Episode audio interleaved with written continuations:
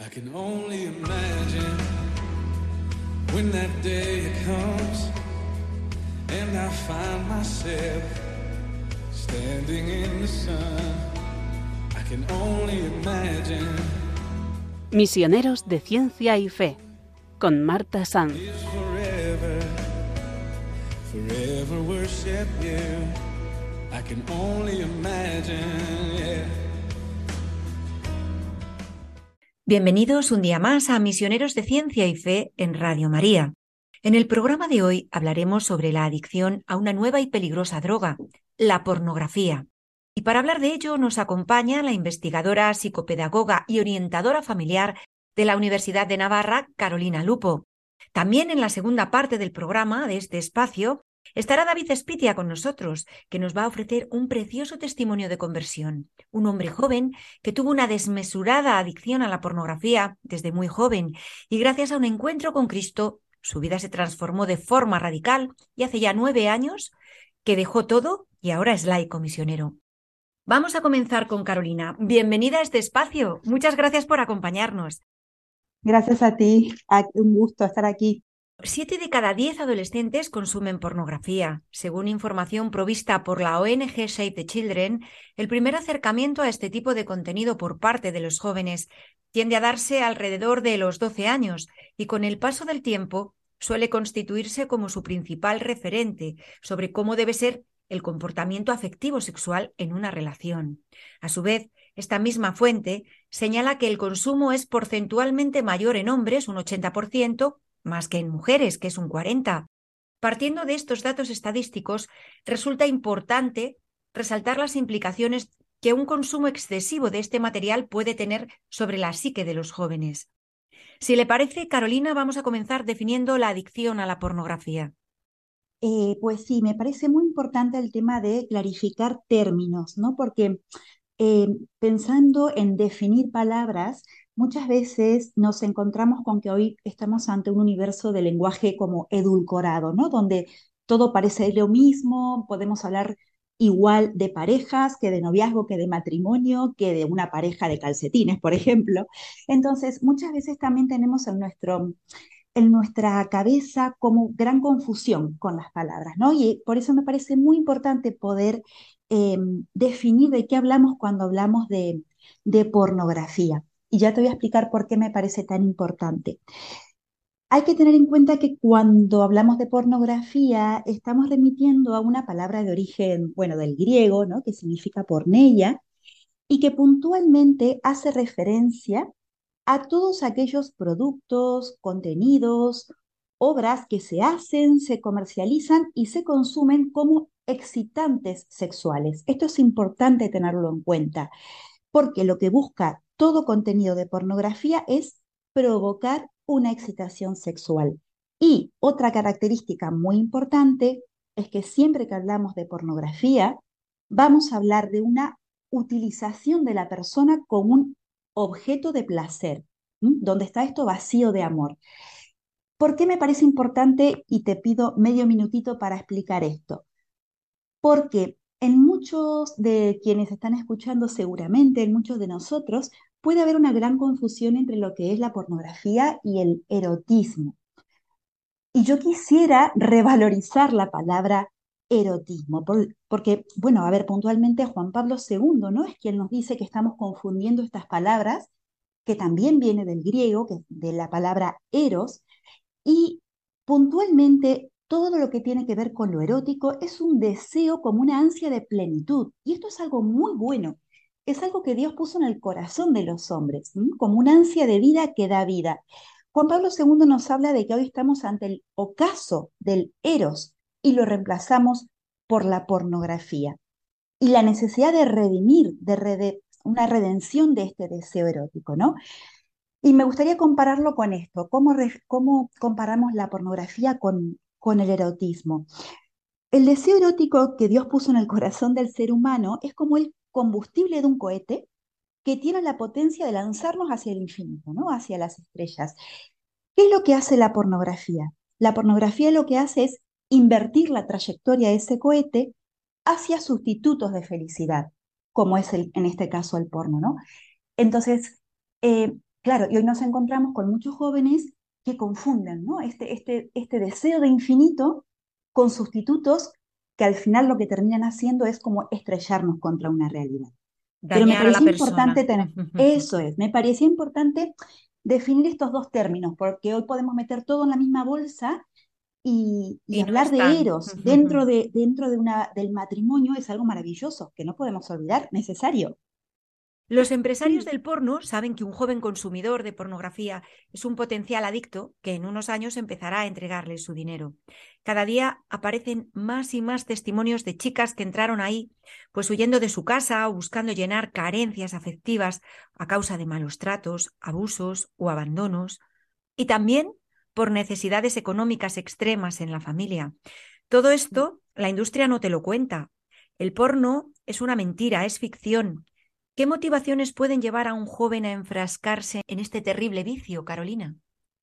Sí, cuando hablamos de motivaciones o de causas, ¿no? Por las cuales un niño o un joven puede acceder a esto, eh, quisiera antes explicar muy brevemente lo que es el fenómeno de las cuatro A que llamamos los investigadores, ¿no? Porque es necesario comprender esto para, para entender por qué ahora estamos ante este universo tan, tan complicado en materia de, de, abuso y de consumo. Em, y e, estos, estas cuatro A tienen que ver con qué es lo que permite el crecimiento exponencial, ¿no? La, la, mm, la accesibilidad, ¿no? Hoy que cualquiera puede acceder, la asequibilidad que tiene que ver con esto que tú decías, ¿no? Hoy, hoy por hoy los contenidos para la mayoría de las personas son gratuitos. Luego, por un fenómeno que ya explicaré ahora, se empieza a, cobrar, es, es, más caro, hay que invertir dinero y demás, y como tú bien dices, los, los empresarios saben muy bien de esto. Otro fenómeno, otro, eh, perdón, otro elemento que es la, la, tercera A, tiene que ver con la aceptabilidad social, ¿no? Hay como una cierta licencia social de que con esto, bueno, no, no pasa nada. Y por último, casi el más importante, que es el anonimato, ¿no? Y cualquiera puede ser quien quiera ser detrás de una pantalla. Entonces, ¿por qué hablábamos de esto de, de que se empieza por algo que puede no ser tan grave y terminar en una adicción? Los investigadores hablamos también del fenómeno de la pendiente resbaladiza. ¿Esto qué significa?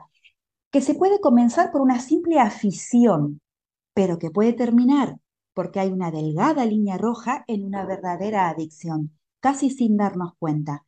Entonces, tú me preguntabas, ¿cuáles pueden ser las motivaciones, las causas que lleven a una persona a consumir pornografía? Voy a hablar del principio de consumo, no de adicción. La primera y principal, y aquí entra todos nuestros, nuestros niños especialmente, es la curiosidad, ¿no? Son temas que despiertan todo lo sexual en la vida del ser humano, en general, despierta mucha curiosidad. Y este es el principal elemento en los niños. Em, muchas veces también quien consume lo hace como, como un premio por haber logrado algo, ¿no? Tuve un día muy, ah, no sé, tenía una entrevista, tenía un examen, me fue muy bien, bueno, ahora me relajo y, consumo pornografía como podría consumir cualquier otra sustancia. ¿eh? Eh, para desestresarse también se utiliza muchísimo. Para no sentirse solo es otro de los elementos que después me gustaría poder insistir en este sentimiento de soledad que actual ¿no? en nuestra sociedad. Y también como una búsqueda de sensaciones fuertes. Entonces, fíjate que cuando entran todos estos elementos, Em, estamos ante una situación muy sencilla de caer, ¿no? En los, los, todos aquellos que trabajan en el, para prevenir consumo de cualquier tipo de adicción, hablan del BLAST, que es un acrónimo que nos permite identificar que si estoy en alguno de estos casos, puedo consumir pornografía o cualquier otra adicción. BLAST es un acrónimo en inglés que en español sería cuando me siento aburrido, cuando me siento solo, cuando estoy enfadado, estresado, cansado o este fenómeno tan de moda del burnout. Entonces, es muy importante poder identificar cuando estoy en alguna de estas situaciones, porque pueden ser ese paso para dar el primer clic ante la pornografía. Lo que muchos no saben es que el consumo de pornografía está vinculado a diversas consecuencias que repercuten especialmente en la forma de ser, de actuar y de ver a los demás, eh, la pornografía hace de la intimidad una mentira, ¿verdad? ¿Puede explicarnos esto Carolina, ¿puede explicarlo? Sí, claro, es, tiene que ver un poco con lo que explicábamos al principio también, ¿no? ¿Qué, qué nos presenta la pornografía? La, pornografía lo que hace es falsificar el verdadero amor, ¿no? Esto que decíamos del eros y de la porneia, ¿no? Entonces, lo que va generando en, en el ser humano es una falsificación, son ideas distorsionadas. Lo que va generando esta mentira es la confusión entre lo virtual y entre lo real, en, las ideas de las personas, por ejemplo, especialmente aquí de los hombres, y luego ya explicaré por qué, esta idea de que se puede disponer de la mujer cuando se quiera, porque es un objeto. Los cuerpos pasan a ser objetos. Y fundamentalmente, uno de los mayores fenómenos que tenemos hoy por hoy, que, que, bueno, podríamos hablar, dedicar un programa entero, es el fenómeno de la erotización de la violencia. Entonces, a mí me gusta explicar esto con, lo comparado con, por ejemplo, sociedades cuando nos quejamos de que qué pasa, que, que hay obesidad o personas de sobrepeso, y cuando indagamos un poco es que los estamos alimentando con comida basura, ¿no? Entonces, con la sexualidad hoy pasa un poco lo mismo. Sucede lo mismo. Digo, como sociedad a veces nos rajamos las vestiduras, ¿no? Y decimos, eh, ¿Qué pasa que aumentan las violaciones? ¿Qué pasa que cada vez sucede con más niños pequeños? Con las manadas que todos conocemos, con los grupos.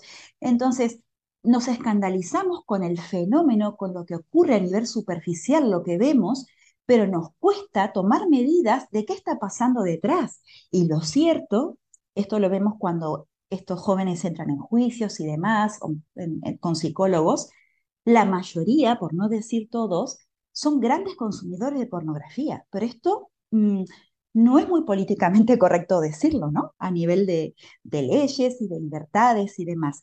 Pero esto hay que tenerlo muy, muy, en, cuenta, Muy en cuenta, que está detrás de muchos problemas que está habiendo ahora mismo a nivel social, ¿verdad? Exactamente, sí, sí. Vamos a escuchar un precioso tema musical para reflexionar sobre lo que nos acaba de decir Carolina Lupo. Huracán que vuela, tu espíritu en la tierra a los hombres nos quisiste dar. Soplo que empuja a la iglesia y le da fuerzas nuevas para que en ti solo pueda confiar. Cristo nos entregó al defensor. Poseemos las primicias del Espíritu del Espíritu de Dios.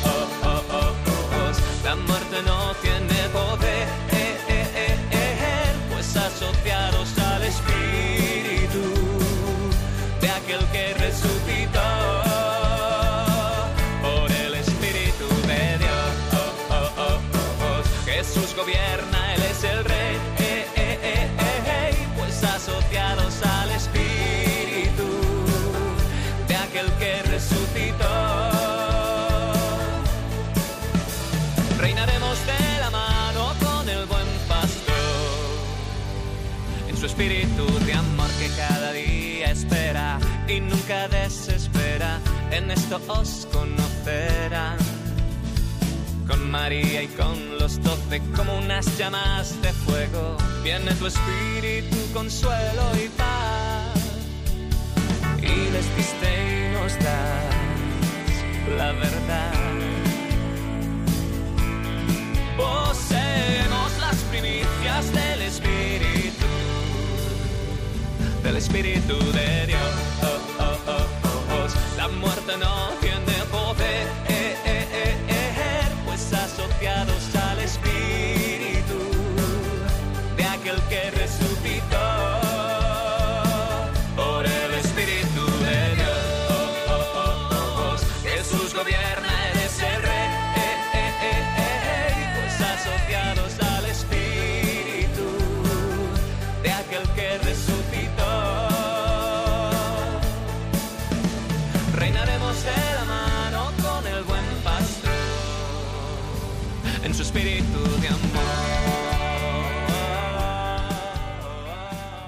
continuamos aquí en Misioneros de Ciencia y Fe. Hoy hablamos sobre la adicción a una nueva y peligrosa droga, la pornografía. Y para hablar de este asunto nos está acompañando de la Universidad de Navarra, investigadora, psicopedagoga y orientadora familiar Carolina Lupo. Estábamos hablando de las consecuencias y de los cambios que puede producir la pornografía. Vamos a nuestro cerebro. ¿Qué cambios puede producir en el cerebro de la persona que va consumiendo y abusando de esta nueva droga?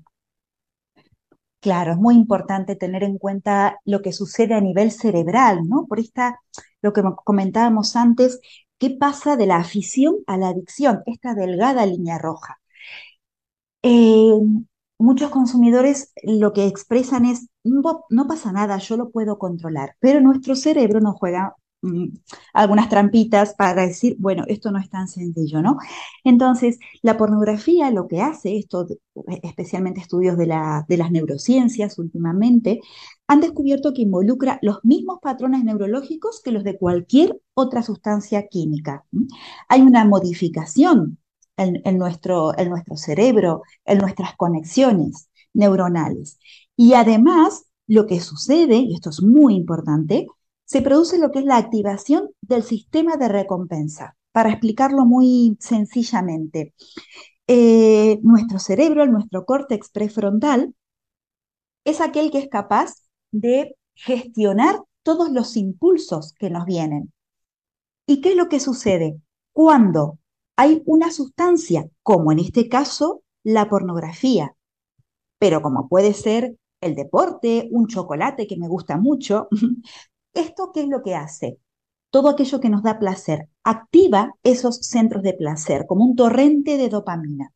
Se convierten en estímulos que lo que hacen es terminar como secuestrando las vías neuronales. Entonces, em, claro, ¿qué, sucede con, con el centro de placer?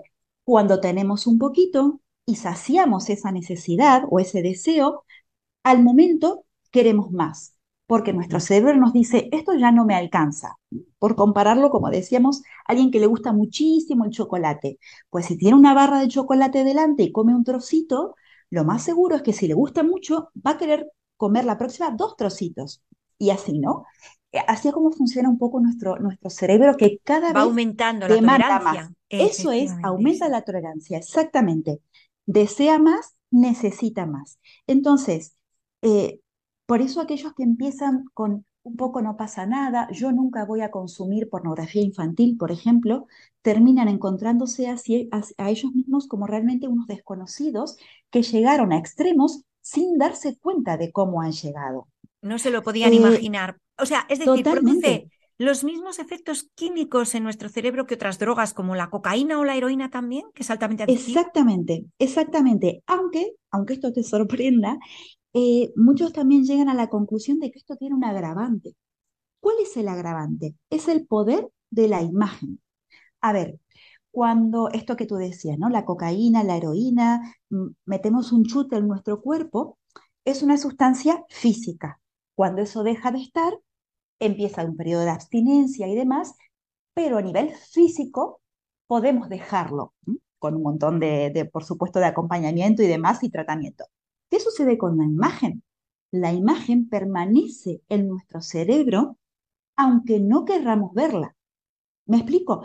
A ver, por ejemplo, yo siempre digo cuando a un niño vamos por la calle le tapamos los ojos para que no mire un accidente grave o feo que nos puede impactar. ¿Por qué les tapamos los ojos? Se queda grabado. Porque seguramente eso es, ese niño tendrá luego pesadillas, puede ser algo que sea un impacto muy fuerte para, para su cerebro, para sus emociones. Pues la imagen tiene esto, tiene, tiene esto en nuestro cerebro, ¿no? Y hoy decía que quería hablar mínimamente un poquito más qué pasan los hombres, porque ¿por qué insistimos tanto en el varón? Porque los hombres maravillosamente eh, han sido creados por ser visuales. Esto tiene una explicación fisiológica. El hombre está diseñado para que la mujer y todo lo que es bello le atraiga. Entonces la imagen genera más impacto todavía en el cerebro del hombre. Claro, entonces, ¿con qué nos encontramos hoy? Con niños desde pequeñitos que, con nuestra sociedad hipersexualizada, están bombardeados por imágenes que constantemente lo están estimulando. Entonces, bueno, este es otro tema también, el tema de cómo va transformando la mirada, la importancia de educar la mirada desde pequeñitos, ¿no? Qué bonito tema, sí. Si bien eh, influye mucho en hombres y en mujeres, pero es importante destacar que tiene una explicación fisiológica en el varón también, ¿no? El tema del impacto del cerebro. A nivel afectivo, ¿qué consecuencias puede tener el uso desmesurado y no desmesurado, el uso de la pornografía? Exactamente, pues a nivel afectivo lo que estamos viendo, Marta, eh, mira, voy a empezar con un pequeño, una pequeña anécdota. Em, recuerdo un alumno en la universidad que me contaba que estaba empezando a querer salir de este, de este problema y él me decía, cuando quiero, cuando quiero hablar con una compañera de curso o, invitar a salir a alguien, me doy cuenta que lo primero que hago mentalmente es desnudarla, es ver su cuerpo. Eh, casi no puedo prestar atención ni a las palabras ni a los sentimientos. Y esto es algo que ocurre muchísimo porque lo que nos estamos encontrando es con jóvenes, a mí me gusta la expresión utilizarla, con corazones heridos y pornificados. Es que muchos adolescentes, muchos de nuestros jóvenes han visto porno antes de dar su primer beso.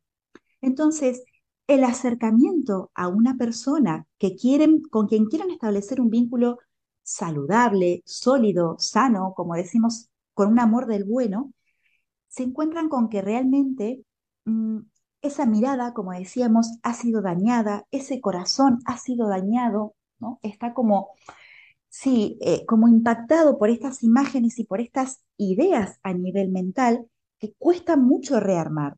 Cuesta que va a necesitar después un tratamiento, ¿no? Vamos a, los niños, lo que, estaba, lo que estaba diciendo, los niños y adolescentes. Según el último informe de violencia viral realizado en España, el 20% de adolescentes de 15 años en la actualidad ha sido víctima de acoso y abuso sexual online. La organización Child Rescue Coalition advierte que más de 750.000 depredadores sexuales circulan por Internet extorsionando a niños para producir pornografía infantil. Uno de cada diez menores envían mensajes, fotos o vídeos de contenido erótico y sexual personal a través del móvil por redes sociales donde quiera que los niños estén en línea, los depredadores también van a estar al acecho. Em, creo que necesitan nuestra ayuda. ¿Qué recomendaciones puede dar a los padres, Carolina? Ya, aquí tenemos como que tener en cuenta dos, dos aspectos, ¿no? Uno es em, lo que refiere puntualmente a todo lo que son los factores protectores y especialmente la familia por más que nos quieran decir y vender lo que quieran a nivel de sociedad, de padre, de familia, diluir el concepto de familia, la familia sigue siendo, siempre lo será, el principal factor protector contra cualquier tipo de adicción. Esto es así, o sea, esto lo comprobamos en terapia, en la práctica diaria, ¿no? Entonces, em, ¿cómo poder ayudar como padres a nuestros hijos? Pues fundamentalmente, por ejemplo, favoreciendo el desarrollo de habilidades sociales, el aprender a tomar decisiones, el resistir frente a los grupos de depresión, el tolerar la frustración, que hoy por hoy, como decía, bueno, mi contacto fundamentalmente es con universitarios, ¿no? Eh, ¿Cómo se desarman ante el primer fracaso ante un examen, por ejemplo? Entonces, esto lo podemos ver en todos los ámbitos, que también repercute luego ante el consumo compulsivo, en este caso de pornografía pero el, poder eh, ejercitar la paciencia, el saber esperar, la gestión de los impulsos, todo esto es el combo perfecto, es como, como, como la simiente para poder realmente fortalecerse de cara al consumo.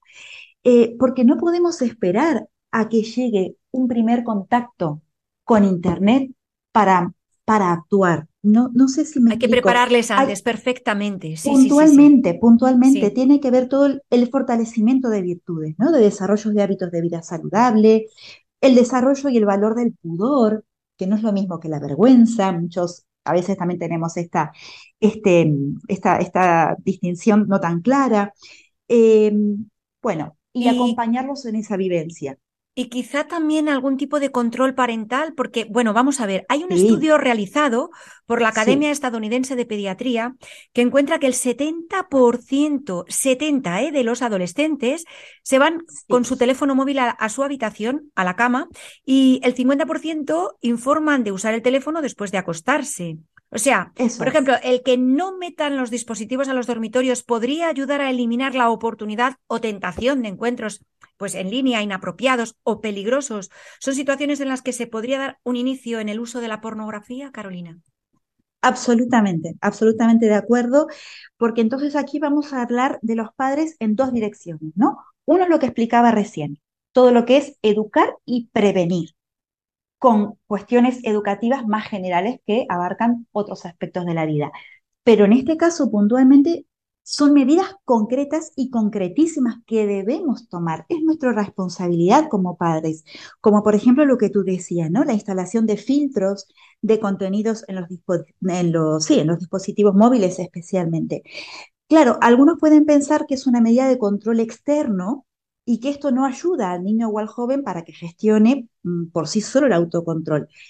Pero tenemos que recordar el alto grado de vulnerabilidad emocional y psicológica en el que se hayan expuestos nuestros jóvenes y, y que por lo tanto es como que necesitan de ciertas muletas para ayudarles y aprender a caminar en este mundo que para ellos también es muy nuevo, ¿no? Em, filtros de control parental, lo que tú decías, no dispositivos en el cuarto, en la habitación. Cuanto más baja es la edad de exposición, mayor es la intensidad de sus efectos. Entonces, no tenemos que tener miedo de actuar como padres en este sentido, ¿no? También está el problema de la supravaloración del sentimiento de sentimentalismo, del desequilibrio de la balanza, donde todo nos invita a decir, si lo sientes, hazlo. No pasa nada, son tus sentimientos, tus emociones. Todo esto nos quita la visión antropológica, donde lo biológico, emocional y trascendente están equilibrados. ¿Cómo se les puede ayudar para hacerles ver este peligro del desequilibrio de esta balanza, Carolina? Bien, sí, claro. Este es un elemento más que hay que tener en cuenta, ¿no? Porque muchas veces nos sale mucho decir, ay, estos jóvenes que hacen esto y cómo... Y hay que entender la sociedad en la que estamos inmersos y que estamos todos metidos aquí, ¿no? Eh, y uno de esos rasgos fundamentales es lo que tú dices, la supremacía del sentimentalismo, ¿no? Los otros días, mira, en la semana pasada, en unas jornadas muy interesantes, em, una, una persona dijo, quien pierde el sentido de vivir solo vive para sentir, porque hoy una de las características que tenemos es la búsqueda de emociones fuertes en todo sentido. Entonces, quisiera sacar el foco aquí solo de los jóvenes, porque esto pasa a nivel de sociedad en general. Em, y como decía anteriormente, este sentimentalismo, esta vivencia de las emociones, este sentido de vida va absolutamente ligado al sentimiento de soledad que hoy se vive. Mira, yo trabajo también eh, acompañando a, jóvenes, ¿no? Con dificultades de bienestar emocional y demás. Y una de las cosas, uno de los rasgos que, que los une a todos o a casi todos es un profundo sentimiento de soledad. Entonces, lo que escuchamos tantas veces, ¿no? Como en un mundo hiperconectado estamos tan poco comunicados, ¿no? Y fíjate cómo, aquí volvemos al tema del encuentro, de la mirada, de la cercanía, ¿no? Entonces, em, ¿cómo ayudarles en todo esto? Pues desde la prevención y desde la educación, es que no nos queda otra. Em, Por lo que estás diciendo, ¿crees que los jóvenes actuales han recibido suficientes caricias, miradas, abrazos dentro del seno familiar. Claro, es que justamente tiene que ver con esto, ¿no? Eh, todos estamos inmersos en una sociedad absolutamente vertiginosa. Eh, yo creo que si al, cuando cae el día hacemos un pequeñísimo examen de conciencia de cómo ha sido nuestro día, ¿a cuánta gente hemos mirado a la cara? ¿A cuántos nos hemos encontrado y le hemos preguntado realmente cómo está? Quiero decir, eh, y muchas veces en las familias vivimos esto también. Eh, a mí me gusta mucho la expresión de, que bueno, que viene de nuestro Dios Padre, ¿no? El tema de la pedagogía de la presencia. A veces no significa estar todo el tiempo hablando, preguntando, simplemente estar, pero saber que el otro está. Entonces, para nuestros hijos, saber que está mamá, que está papá, que si tengo algo importante o algo, aunque parezca una tontería, que le quiero comentar, mamá y papá van a estar para sentarse, mirarme y preguntarme. Me explico, y muchas veces estas cosas nos faltan, esto, esto nos falta y, es cuando después suceden estos, estos vacíos de abrazos, de miradas, que lamentablemente los buscan en otros sitios. estas, ausencias que, como decíamos al principio, ¿no? Eh, ¿Podemos culpar a nuestros jóvenes de esto? Pues yo creo, mira, hay un estudio muy, muy bueno, ahora no tengo aquí los datos, la verdad que no lo recuerdo exactamente, pero que se ha hecho en Gran Bretaña, donde decía que la generación de nuestros jóvenes no es que no crean en un amor para siempre, por ejemplo, sino que aspiran a ello, pero no saben cómo hacerlo. Entonces, ahí está nuestro lugar de adultos. Ir marcando esos pasos, ir mostrando esas huellas de que eso es posible, ¿no? Y poder abrazar ese amor del bueno como nos gusta hablar con ellos, ¿no? Claro, todo esto exige mucho como padres, pero es que, vale la pena y vale la vida. Sí, parece sencillo, pero es un trabajo y la educación es lo más difícil. Nadie nos ha dado un manual de instrucciones a los padres, ¿no? Exactamente. Para saber cómo hacerlo. Pero el amor todo lo redime, ¿no? Como, como nos dice papá Dios. Carolina, se nos termina el tiempo. De verdad que sí, muchísimas gracias por acompañarnos en este espacio. Muchísimas gracias a ustedes también por esta oportunidad y por poder poner eh, un tema que muchas veces no queremos ver, ¿no? Porque lo vemos como muy alejado y sin embargo está, está más cerca de lo que pensamos y a pesar de esto, bueno, poder dar un pequeñito mensaje de esperanza, ¿no? Que es una situación, una realidad que nos interpela, nos hace mucho daño, pero siempre recordarles, mm, a los jóvenes les digo esto, estamos hechos, como decíamos al principio, para alcanzar las estrellas y no nos conformemos con menos. Y está en nuestras manos el mostrar ese camino, que no nos demos por vencidos. Así es. Muchísimas gracias, Carolina. Pero ustedes no se marchen aún porque les vamos a ofrecer un impactante testimonio de un hombre que sufrió una fuerte adicción a la pornografía durante muchos años y un encuentro con Jesús le cambió la vida de forma radical. Su nombre es David Espitia, pero antes vamos a escuchar un bonito tema musical.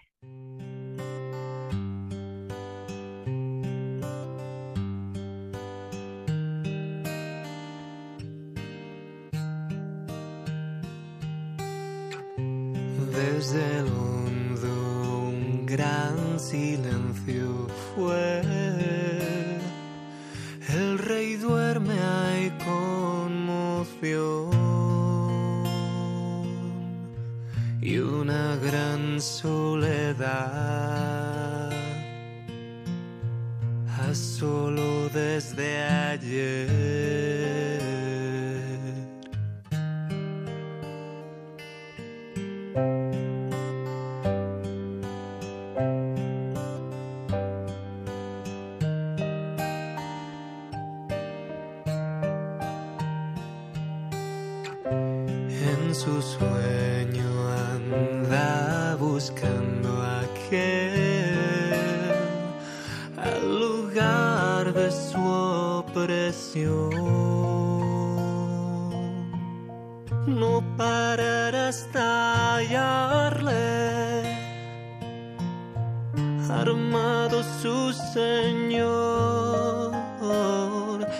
Su entrega y de su luz.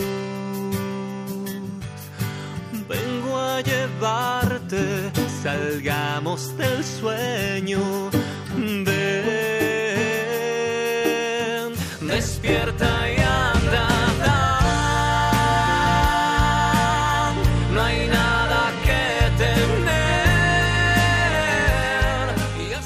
Continuamos aquí en Misioneros de Ciencia y Fe en Radio María. Y en esta segunda parte del programa nos acompaña David Espitia, un laico misionero mexicano, cuyo testimonio de vida es para dar gloria a Dios. David sufrió una adicción a la pornografía y vivió una sexualidad desordenada y descontrolada desde muy pequeño, hasta que un día un buen amigo católico le invitó a un retiro espiritual, donde experimentó un encuentro con Jesús tan grande que su vida cambió de forma radical. Pero no quiero hacer spoiler, mejor que nos lo cuente él. Bienvenido, David. Gracias por acompañarnos. Hola, muchísimas gracias por la invitación y muy contento. Todo para gloria de Dios. David, ¿puedes eh, hablarnos un poco de cómo fue tu infancia, muy brevemente? Por supuesto, bueno, pues eh, la verdad solamente puedo decir que fue con violencia, nada de valores cristianos y abusos físicos y psicológicos. Esa realmente fue mi infancia. ¿Tenías muchos hermanos, padre y madre? Sí, efectivamente, eh, papá, mamá, eh, y somos seis en total. Yo soy el más chico de los seis hermanos. Eh, y pues bueno, un papá alcohólico y drogadicto y una mamá autoritaria. Por, posteriormente crecí como cristiano protestante. Pues bueno, agresividad entre hermanos, mucho, mucho, mucho abuso psicológico ¿eh? por parte de tanto papás como, como hermanos. Entonces, la verdad es que sí era un, un ambiente un poquito fuerte y, y, muy, muy poco amor. Si puedo decir, a lo mejor nada de amor. Nada de amor. Cuando eras pequeño, el sexo en tu entorno, en tu hogar y entre tus amigos era algo desconocido o era habitual a tu alrededor? Pues imagínate, escuchar a mis papás tener relaciones sexuales, ver a mis papás tener relaciones sexuales, escuchar a mis hermanos tener relaciones sexuales y ver a uno de ellos también tener relaciones sexuales, eh, yo ser abusado y tener juegos sexuales con compañeros de primaria, desde la primaria y secundaria, eh, pues todo esto, obviamente, en mi entorno fue sexualizado, o sea, todo era sexual. ¿Cómo conociste la pornografía, David? Pues mira, entre los 10 y los 11 años, este, mi, mi, papá era el que tenía las películas pornográficas, entonces yo las encontré y pues las vi. Eh, y a los igual 10, 11 años, aproximadamente, mis hermanos tenían revistas pornográficas. Entonces, entre las películas de mi papá y las revistas de mi hermano, yo a los 10, 11 años yo ya estaba viendo de ese tipo de, de película, de perdón, de pornografía sea, 10 o 11 años comenzaste a hacer ya uso de lo que es la pornografía. Y durante, tu adolescencia, pues la, utilizabas de forma cotidiana, internet, revistas, etcétera. Exactamente, y era cinco veces diario que veía todo ese tipo de cosas. Sea, que, que, desde pequeño ya cogiste esa adicción a la pornografía, ¿no? ¿Cuándo te diste cuenta de que te estabas haciendo un adicto? Si es que te diste cuenta. Realmente nunca me di cuenta hasta mi conversión. O sea, yo nunca pensé que estaba mal. Para mí la pornografía iba acompañada obviamente de la masturbación y yo eso lo hacía entre cinco o seis veces al día y, la verdad yo nunca pensé que yo era un adicto. Hasta que tuve mi conversión, hasta que em, la iglesia católica me hizo ver pues que eso era un pecado, fue cuando me di cuenta de que yo era un adicto, pero yo no pensé que yo era un adicto. Tú tuviste, David, una fuerte experiencia de conversión, porque por lo que me has contado además fue maravillosa y radical. ¿Cómo fue tu encuentro con Cristo? ¿Puedes narrarlo y a qué edad? ¿Cómo, cómo fue? ¿Qué pasó? ¿Y qué, en qué momento de vida estabas? Pues mira, yo tenía entre 33 ya cumpliendo casi 34 años de edad. Fue un 15 de junio y un amigo mío me invitó a un retiro católico, pero como yo era protestante, yo no quería ir. Al final, pues fui eh, por curiosidad, llegué a ese retiro. Eh, el primer día me quería ir porque me hablaban de los sacramentos, pero después, al, eh, el día siguiente, porque un retiro de tres días, fue cuando tuve mi experiencia con Dios debido a que pasó el Santísimo. Y, cuando pasó el Santísimo al lado de mí, yo no sabía qué realmente era el Santísimo, yo no sabía que ahí estaba el Jesús real y, presente en la Eucaristía, pero algo en su omnipotencia nuestro Señor me lo hizo ver. Entonces, eso fue lo, más grande porque yo empecé a, a sentir el amor de Dios, a darme cuenta que Él no le importaba mi pasado, simplemente que regresara a casa. Entonces, Él me abrazó y me dijo, así lo sentí, bienvenido a casa, hijo, te amo y te estaba esperando, ¿no? Entonces entendí la parábola del hijo pródigo y de la oveja perdida en ese momento. Y en ese momento fue cuando yo, en mi libertad, le ofrecí mi castidad y obviamente hablo de, eh, esto también incluye dejar pornografía y, y masturbación, pero no fue fácil, no fue fácil, entonces se necesitaba la gracia de él en ese retiro, ¿cómo lo dejé? Pues en ese mismo retiro me confesé después de años, en ese retiro comulgué después de años, porque sí hice mi primera comunión y confirmación y, bautizado todo, pero por tradición de mi mamá, entonces, pero a partir de ahí jamás lo volví a hacer. Claro, porque tú te pasaste a la iglesia protestante después de haber recibido los sacramentos, de haberte bautizado y, recibido la primera comunión. Totalmente, exacto. Mi papá me nos llevó a todos, incluyendo a mi mamá, al, al protestantismo, o sea, nos, nos hizo protestantes. Entonces, eh, pues ahí en ese retiro regresé al catolicismo, a, la, a la, iglesia de Cristo y, y ahí fue cuando a través de una muy buena confesión, porque eso es, eso es un paso muy importante, un buen estudio de conciencia, llené como tres hojas de los dos lados de puro pecado. En ese retiro hubo sacerdote, yo me confesé, ahí fue mi primera liberación fuertísima. Y después termino con la comunión en domingo, vaya, o sea, a partir de ahí el Señor me dio la fuerza para yo poder este, eh, dejar absolutamente todo. En un solo fin de semana. ¿Y qué es lo que dejaste? ¿Qué vida llevabas hasta ese fin de semana que decides asistir a ese encuentro católico que te invita tu amigo? ¿Qué vida mm, llevabas?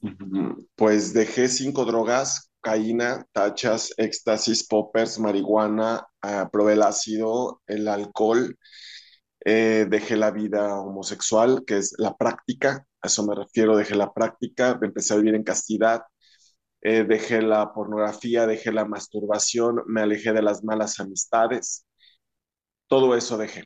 ¿En un solo fin de semana, David? Sí, porque el amor que no me dio lo que acabo de nombrar, me lo dio Dios en un solo fin de semana. Entonces, para mí, el no haber nunca experimentado esto. Para mí fue tan, tan fuerte, tan nuevo. Impresionante.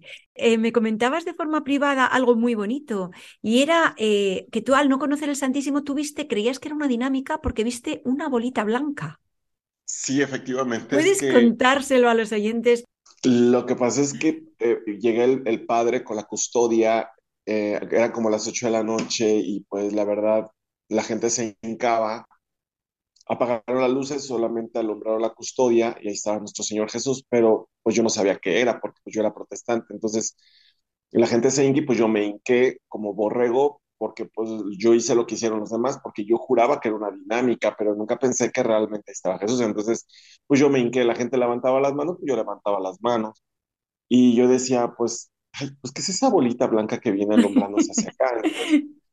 Mm, yo, esa era, era mi, mi mentalidad, ¿no? hasta que el Señor pasó exactamente al lado de mí, fue que se me dobló el, estómago de, del llanto y, y me de rodillas me tumbé al piso y no paraba de llorar. Yo creo le calculo como 40 minutos, no sé, pierdes el tiempo, pero sí yo sentí que era mucho tiempo porque ya me dolía la quijada y el abdomen del llanto de sentir el amor de Dios.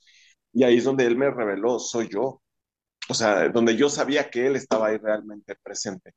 Es difícil experimentar, es difícil explicar esto porque es como explicarle a un niño de ciego de nacimiento que explique los colores. Entonces, para mí esta experiencia sobrenatural es muy difícil de explicar.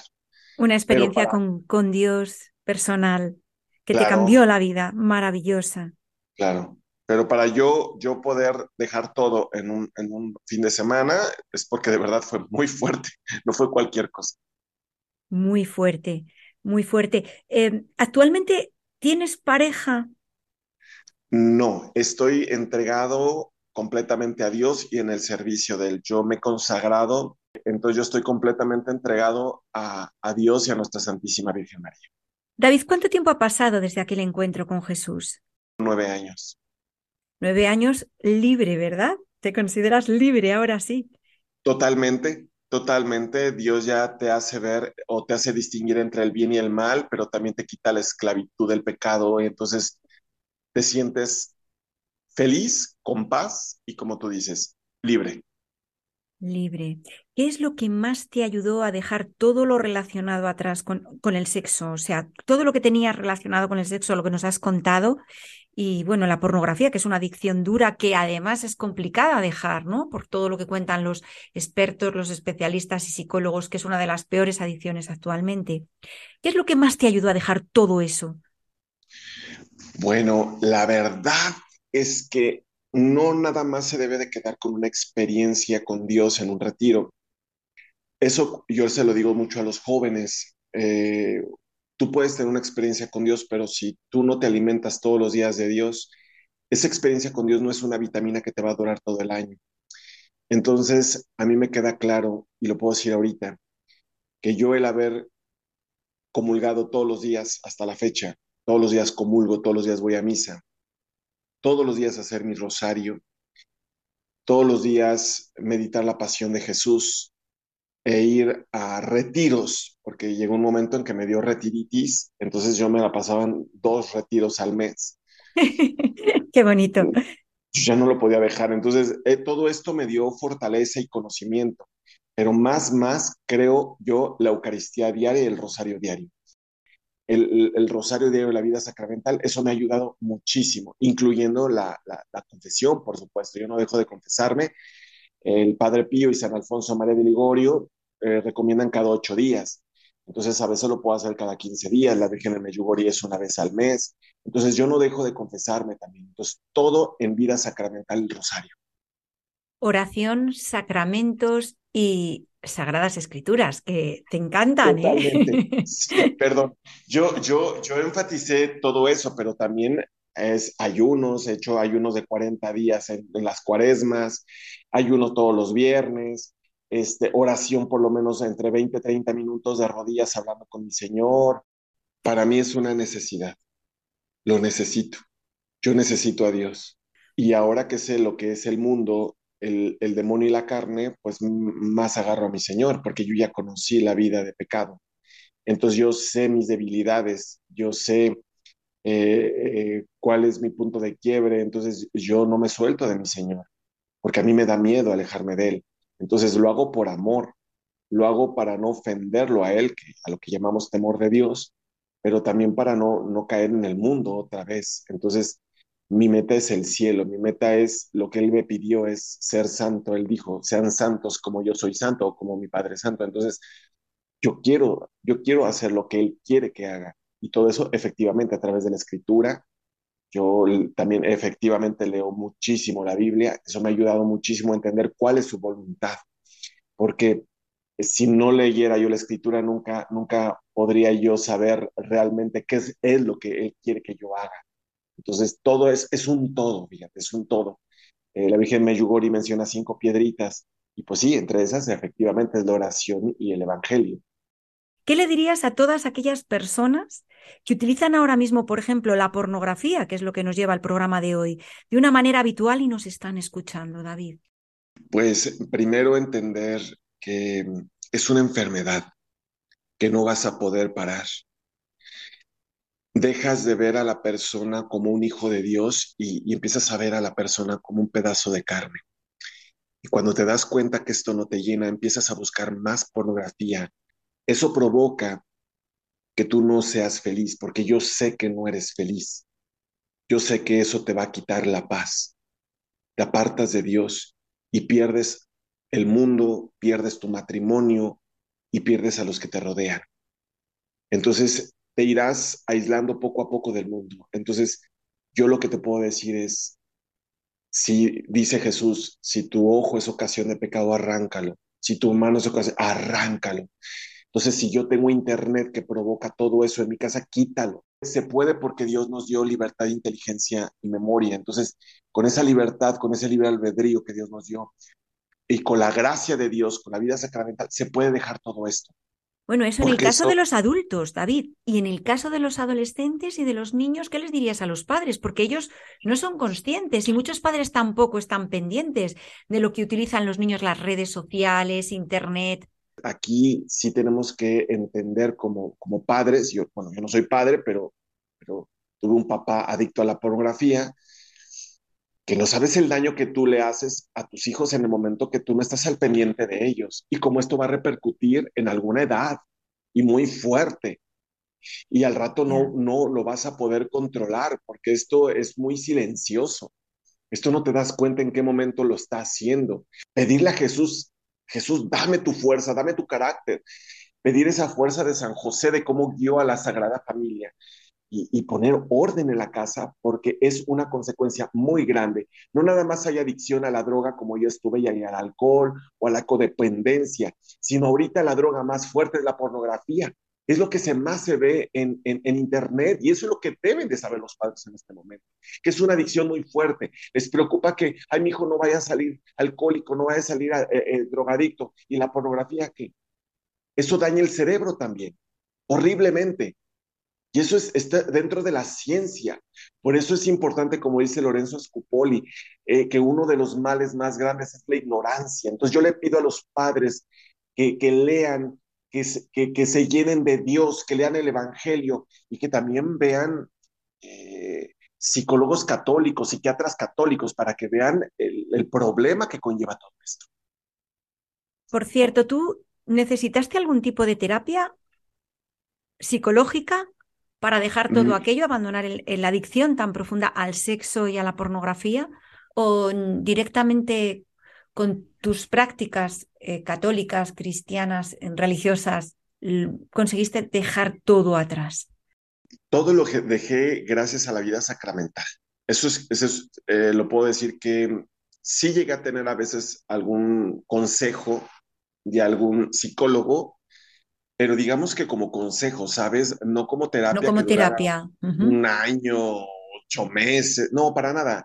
Fue como una plática, ¿sabes? Eh, dudas que me surgían, etcétera. Pero la realidad es que para yo dejar todo eso, fue como lo mencioné, a través de la vida sacramental. Eso fue lo que me, me, ayudó muchísimo. Tu vida es un auténtico milagro, David. Yo de verdad me siento indigno. Yo no sé, yo, yo en, en varias veces en oración le llegué a decir a Dios, pero ¿por qué yo? O sea, muchos de mis amigos eran más fáciles que se pudieran convertir. Yo era el más difícil, porque yo era el más difícil. Antros, bares.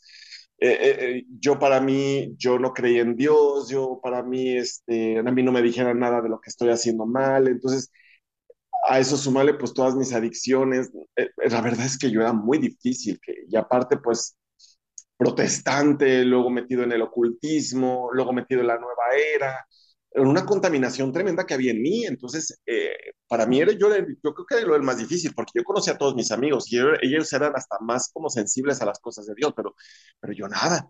Y pues yo le agradezco más que nada por su misericordia que tuvo hacia conmigo, como una persona que Dios tuvo muchísima misericordia de mí, entonces que me rescató. Y eso me tiene tan agradecido que lo único que puedo hacer es ayudar a otras personas. ¿Cómo es actualmente tu vida, David?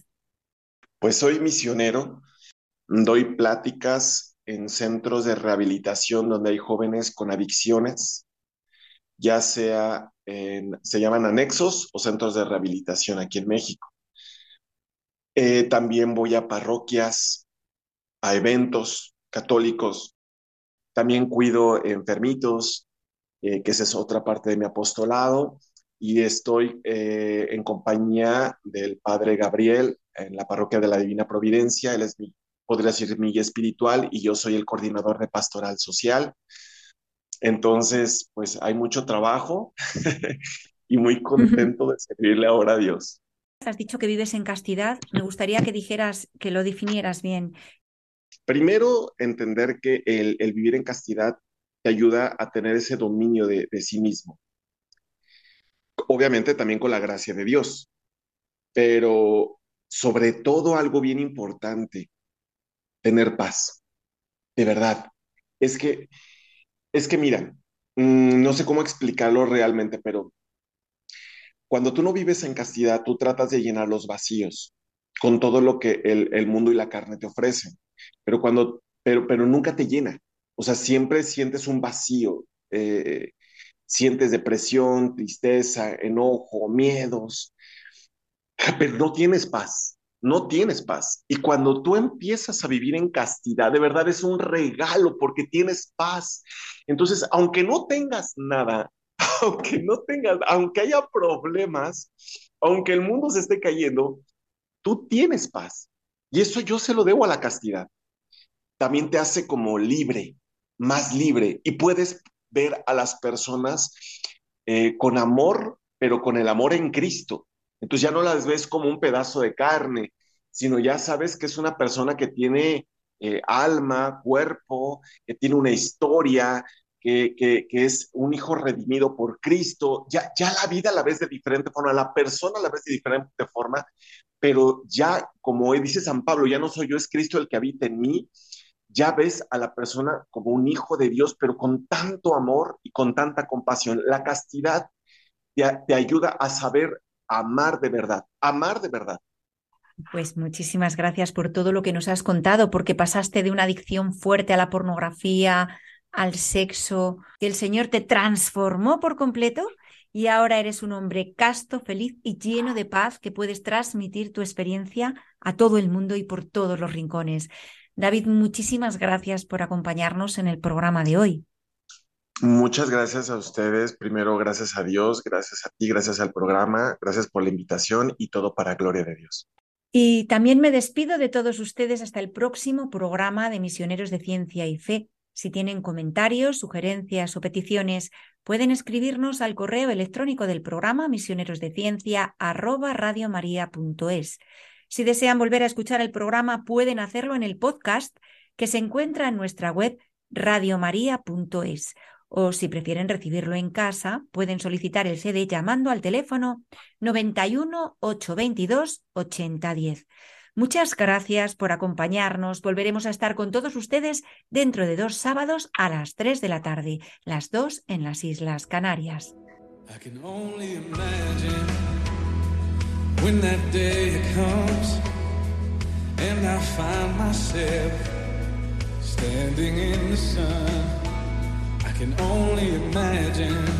Misioneros de Ciencia y Fe, un programa dirigido por Marta Sanz.